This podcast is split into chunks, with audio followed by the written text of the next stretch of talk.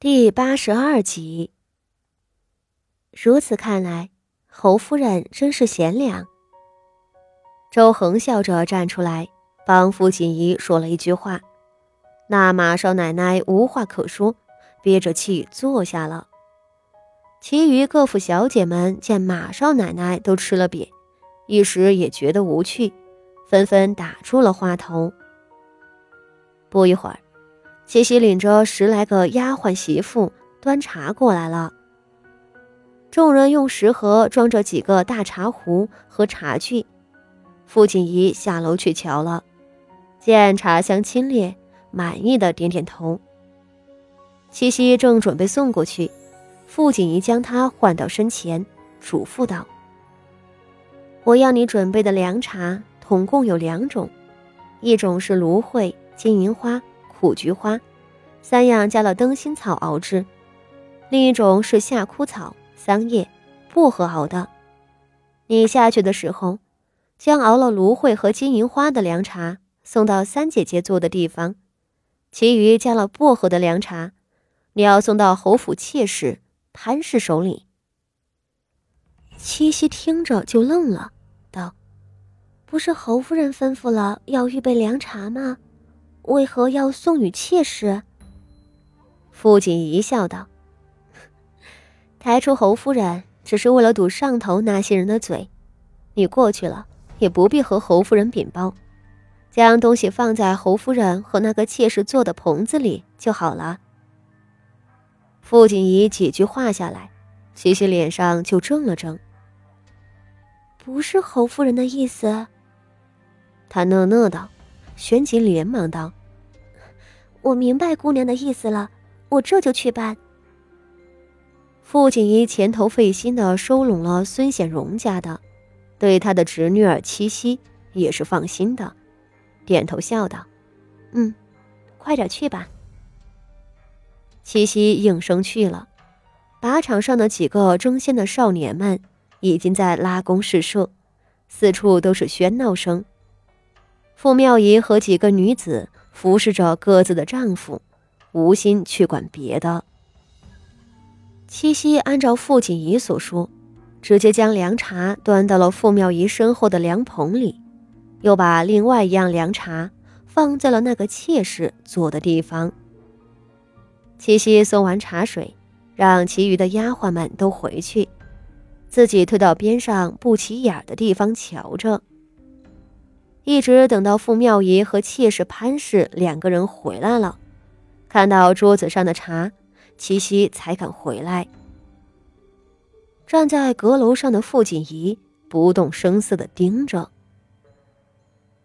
此时的靶场上，徐策和萧云天两人都下了场，四周公子们有自个儿试射的，更多的是围在两位将军的身边起哄。萧云天先射。三箭射中靶心，徐策紧随其后，也是三箭中靶。边上不知是谁提了一句：“两位将军都是好身手，如此打靶未免太过简单了一些，不如请傅侍郎大人拿几枚铜钱过来啊。”铜钱穿靶是武将圈子里常玩的了，只是这距离远近不一，难度也大不相同。今日萧云天几个都是自负的，特意将这靶场放在百米的距离，再加上铜钱，那可真不是一般人能中的。那提议的人是唯恐天下不乱的主，生怕今日两个将军比不出高下，便想出了这么个花样来。那边的副手人倒是怕两位大将军玩的不尽兴。对这个提议拍手叫好，让小厮拿了铜钱过来。铜钱送上，其余的公子们先试手，试了几回，却没有一个人能够穿过铜钱再中靶的。大家纷纷叫着让傅侍郎将靶子挪近一点，也有人叫着让萧云天来试。萧云天抱臂站着，并不去拿弓，笑道。岳父，我瞧这把是该挪一挪，但不是往前挪，是往后挪，挪到一百五十米的位置吧。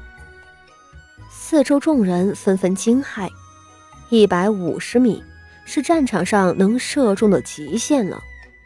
可如今的靶场上是要穿铜钱的，哪里能射中？副手人知道萧云天的本事，笑着吩咐人将靶子挪远了些，亲手捧着弓给萧云天。萧云天接过来，随意搭了一箭。这一出手，众人竟眼睁睁的看着那箭杆穿过了铜钱，直直钉在了靶心上。四周众人看得过瘾，高声欢呼起来。萧云天散漫一笑，撂了弓，从身边伺候的傅妙仪的手里拿过浸水的毛巾擦汗。傅妙仪一手抱着萧云天脱下来的外衫和刚递过来的沉重的拓木弓，另一手拿着扇子，殷勤的给他打扇，伺候的很是周到。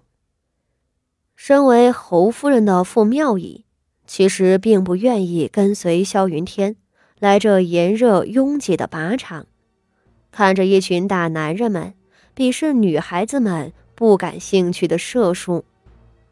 其余的女孩子们都在阁楼里坐着纳凉，谈笑风生，唯独她顶着日头服侍男人。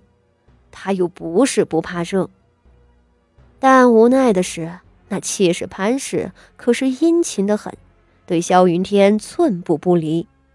傅妙仪不跟着，难道还要任凭潘氏在侯爷的跟前晃？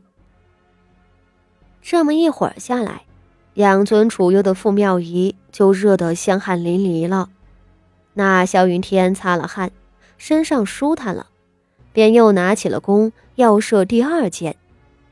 傅妙仪连忙偷闲至一旁小憩的凉棚底下坐着。他一坐下，就看见了摆在桌上的一大壶凉茶，边上还放了十几个碗。这是谁送的？傅妙仪指着。问边上坐着的另外一位夫人。此时和傅妙仪坐在一起的是一个富将家的夫人，对方已经盛了一碗喝上了，回头答道：“ 我也不知道，似乎是富家的丫鬟们送来的。侯夫人也喝点吧，爽口的很呐。”傅妙仪也没有多想，心道。可能是自己的母亲谢氏考虑周全，知道靶场这边额外炎热，派人来送了茶。他倒了一碗就喝，芦荟和金银花沁人的清冽香气直入咽喉，顿时浑身都舒坦了。再抬眼去看自己的丈夫，就见萧云天第二箭已经射出手了。箭杆在半空中划过优美的气流，带着铜钱再次钉在了靶心上。好，武安侯大人身手不凡呐！四周众人高声喝彩，萧云天脸上也越发得意，笑着朝大家抬手。